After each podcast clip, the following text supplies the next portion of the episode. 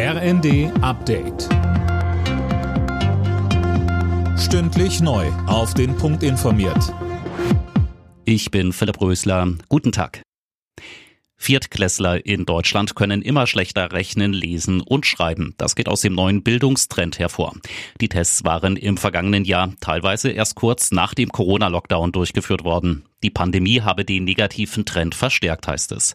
Die Vorsitzende der Kultusministerkonferenz Schleswig-Holsteins Bildungsministerin Karin Prien. Die aktuellen Ergebnisse sind ernüchternd.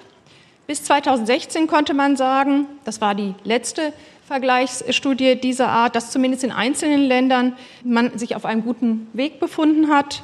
Jetzt sind wir deutlich zurückgefallen und ich will es auch klar sagen, hier müssen wir massiv gegensteuern.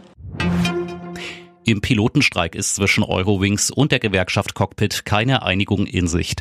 Die Airline lehnt es ab, ein neues Angebot vorzulegen. Heute hat ein dreitägiger Pilotenstreik bei Eurowings begonnen. Hunderte Flüge fallen aus.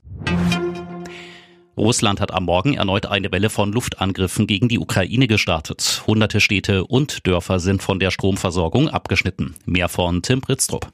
Die russischen Truppen haben bei ihren Attacken offenbar auch iranische Kamikaze-Drohnen eingesetzt. Das geht aus Fotos und Videos hervor, die im Internet geteilt werden. Die Angriffe richten sich weiter vor allem gegen Kraftwerke und Wohngebäude. Die Vereinten Nationen fordern ein Ende der Drohnenangriffe auf die Zivilbevölkerung. Die Achtung des internationalen Menschenrechts sei unabdingbar, sagte Volker Türk, der neue UNO-Hochkommissar für Menschenrechte. Die Weihnachtsgans wird in diesem Jahr extrem teuer. Der Bundesverband Bäuerliche Gänsehaltung geht bei Importgänsen von einer Verdoppelung des Kilopreises auf 9 Euro aus. Die Hugger-Chefin Hartges sagte der Bildzeitung, dass viele Restaurants wohl ganz von der Speisekarte nehmen werden. Alle Nachrichten auf rnd.de